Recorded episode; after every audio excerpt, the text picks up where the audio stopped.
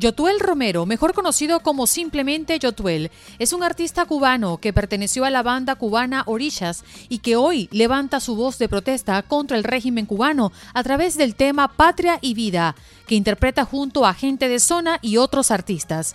En este cafecito nos habla de su amor, la reconocida cantante y compositora española Beatriz Luengo, y cómo es que desde Barcelona lucha por una Cuba libre. ¡Ay, qué rico! Tomarse en la mañana un cafecito calientico. Buenos días, América. Qué alegría tenerte en este espacio que además nos encanta ver más allá de lo que está detrás del artista, de las músicas que nos ofrece y de eso que nos hace vibrar, sobre todo en estos tiempos, y ya vamos a estar hablando de ese tema en particular. Pero mucha gente quiere conocer de Yotuel su historia, eso que lo ha movido y que ha despertado una gran emoción, porque es una historia repetida de muchos cubanos que salen de la isla. Bueno, mi historia es común de muchos cubanos que salen de la isla en busca de su sueño, en busca de, de, soñar fuera y, salir a, a, pasar trabajo, a, a, tratar de, de, recomenzar su vida, de reorganizar su vida y sobre todo de que, de que la vida le, sonría, ¿no? Eh, en mi caso en particular, yo salí de Cuba a París con un sueño de hacer música, siempre ha sido mi sueño. Eh, tuve la oportunidad de formar una de las bandas más, más eh, para mí, más eh, increíbles de la música urbana cubana, que es Oricha. Después de la ruptura de esta banda, pues seguí mi camino como solista y, aquí sigo, sigo soñando. Mm. Tú tienes el mismo caso y, y, te voy a romper un poco el hilo de la conversación. Mi caso, ¿no? Mi nombre, el, mi segundo nombre es Andreina, pero muy pocas personas conocen mi primer nombre. Y yo, tú, él, me hace recordar mucho a mi nombre, que comienza por yo también. Una mezcla de esas cosas que hacían nuestros padres cuando estábamos pequeños. No saben qué nombre poner y comienzan a salir con unas cosas bien extrañas. Yo bien orgullosa de mi nombre. ¿En tu caso pasó lo mismo? Bueno, en mi caso, mi, madre, mi, madre supo que iba a ser hijo único por un problema que tuvo al parto. Y cuando mi padre vino, que me querían poner eh, el nombre de mi papá, mi madre le dijo, mira, toda una vida seremos solamente tres, yo, tú y él. ¡Wow! No sabía esa historia. Yo pensé que era una combinación de nombres entre tus padres, pero al final qué bonito y qué gran significado tiene tu nombre. Sí, sí, sí. Mm, ¿Qué, es lo que más ¿qué, es lo que más extrañas de Cuba?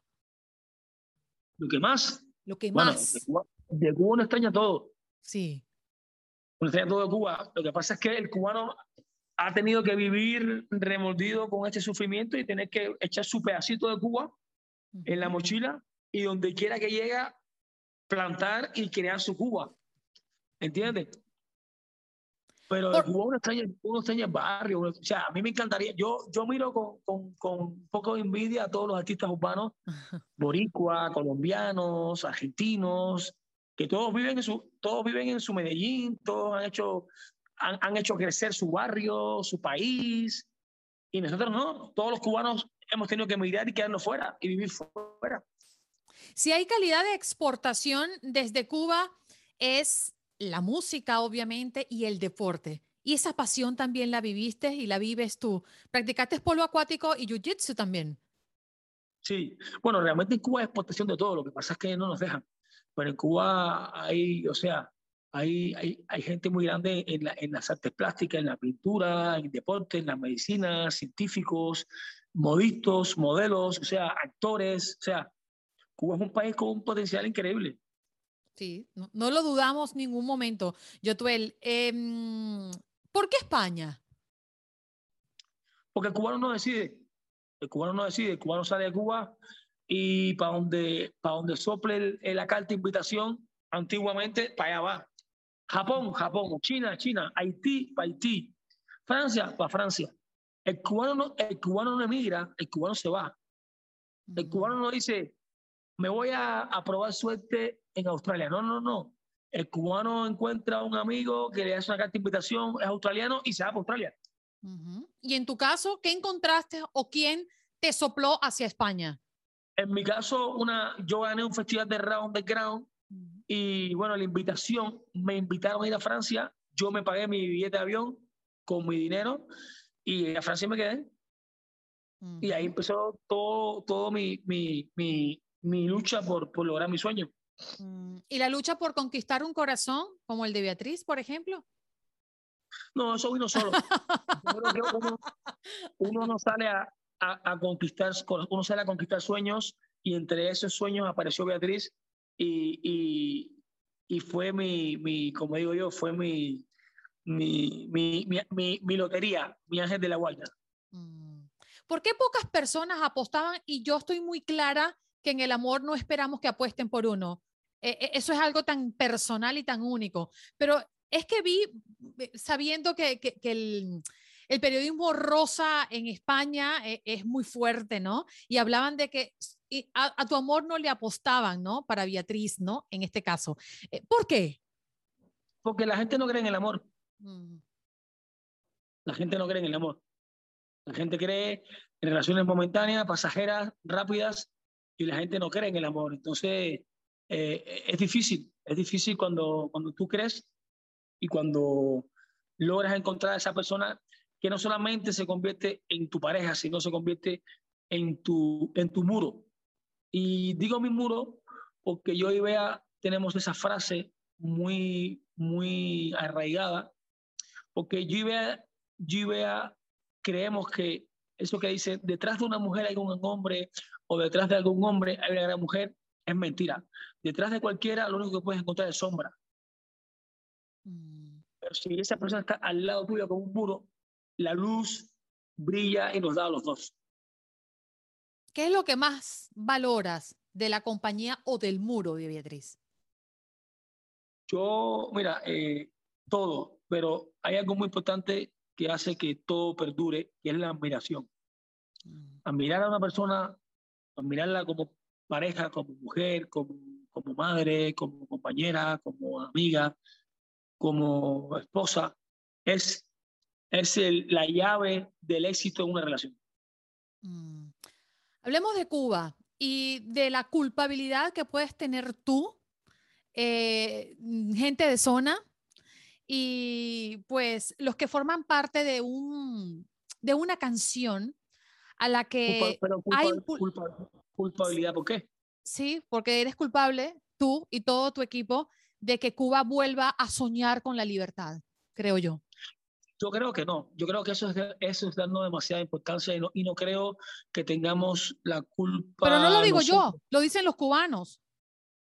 No, yo creo que es una mezcla de muchas cosas. Nosotros llegamos en un momento en que, en que el pueblo necesitaba un desahogo y, y encontró en Patria y Vida esas palabras precisas que querían decir.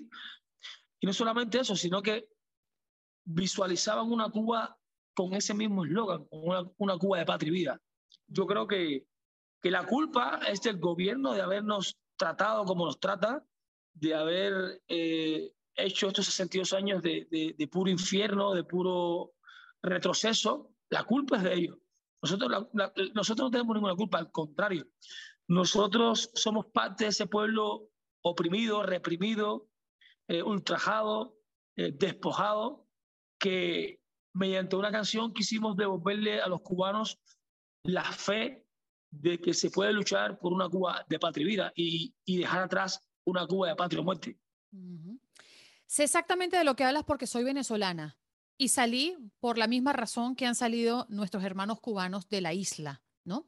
Eh, eso que tú dices lo comparto mucho porque quizás no elegimos el lugar a donde ir, sino donde podamos escapar y darle un mejor futuro a nuestros hijos, que al final es en los primeros en los que pensamos.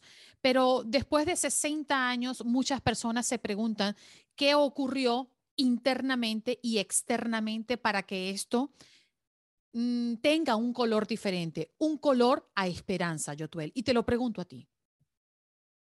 ¿Qué ocurrió? Ocurrió lo que pasa cuando... ¿Tú, sabes por qué una olla de presión explota? Porque no aguanta más. ¿Y sabes cuándo es, cuándo es precisamente cuando explota? Uno nunca sabe. ¿No? No sabe. Entonces, eso mismo pasó en Cuba. Explotó. Explotó porque ya lo que se estaba viviendo en la isla y lo que estaba viviendo el cubano ya era demasiado. Entonces llegó, eh, llegó un momento en que, en que el cubano pensó, mira, si esto ya no tiene ningún tipo de, de solución, al menos que me exprese y que, y, y, o sea, ese miedo que sentía el cubano se fue. El, el gobierno tenía una ventaja contra el cubano y es que nos inducían el miedo. Al cubano sentir el miedo, el gobierno pierde la ventaja. Entonces el cubano se llenó de valor y dijo, se acabó, no más mentira. No quiero más patria muerte, quiero patria vida. Mm. ¿Es cierto que familiares tuyos te señalan por esta lucha sostenida contra el régimen de la isla? Familiares míos me señalan por, por ser de patria y vida, más que por la lucha, por ser de patria y vida, por tener otro, otro pensamiento, por tener otra, por pensar diferente. Qué triste que por pensar diferente, pues parte de tu familia no, no te hable y no, y no te escuche. Pero ¿sabes qué? Eh, cuando tú estás haciendo las cosas correctas y cuando lo que tú haces es lo correcto y cuando estás del lado correcto de la vida y cuando luchas por derechos humanos, por valores humanos y cuando hablas en voz de los que no pueden hablar, todo lo demás parece poco. Mm. Todo lo demás no importa. Porque luchar por una causa justa hace que hoy por hoy tantos cubanos en el mundo entero nos estemos manifestando a favor del pueblo cubano, porque estamos luchando por algo que realmente vale la pena. Te voy a poner las dos caras. ¿Cuál es la gran mentira que se dice de Cuba? La gran mentira, bueno, la gran mentira que se dice de Cuba es, es todo lo que es todo lo que han intentado armar y crear y, y fabricar de, de, de, la, de una Cuba que el cubano no ve. Una Cuba eh, sana, limpia, que, que, es demo, que, hay, que hay democracia, que el cubano vive en libertad de expresión, que el cubano puede eh, soñar desde Cuba. Todo eso que nos han inventado, eso no existe, todo eso es mentira. ¿Y cuál es la gran verdad? La gran verdad es todo lo contrario a lo que, a lo que, a lo que es mentira. Muy fácil de tratar muy fácil de ver. Si tú crees que hoy hay una solución en el tema de Cuba, ¿estaría en manos de quién y cómo? Yo creo que ahora hoy lo que hay es fe en que pueda aparecer esa solución. Hay fe en que el pueblo se cansó y lo ha demostrado. Hay fe en que el pueblo quiere un, un cambio y lo ha demostrado. Hay fe en que el pueblo quiere el fin de la dictadura y lo ha demostrado. Ahora, lo que pase en adelante, eh, yo soy un simple músico, un simple artista que lo único que hago es hacer canciones que, que estremecen, que, que te hacen sentir, que te hacen pensar, que te hacen darle otro color a la realidad o ver la realidad del color que es. Ahí ya, ¿qué pasará? ¿Qué no pasará? Ahí es cuestiones de políticos, de presidentes, de, de, sobre todo de todos aquellos que se solidaricen con la humanidad del pueblo cubano. Mm. Yo me gustaría terminar esta conversación preguntándote, mañana nos despertamos y Cuba es libre. ¿Qué es lo primero que harías? Ir a Cuba a hacer un concierto. O primero, porque yo soy músico, yo hago música, y lo primero que haría es preparar ese gran concierto que haríamos en Cuba con Patria Vida. Bien, Yotuel, muchísimas gracias por estar con nosotros ¿eh? en este cafecito. Te lo valoramos. A ti, muchas gracias. Bye. Ay, qué rico.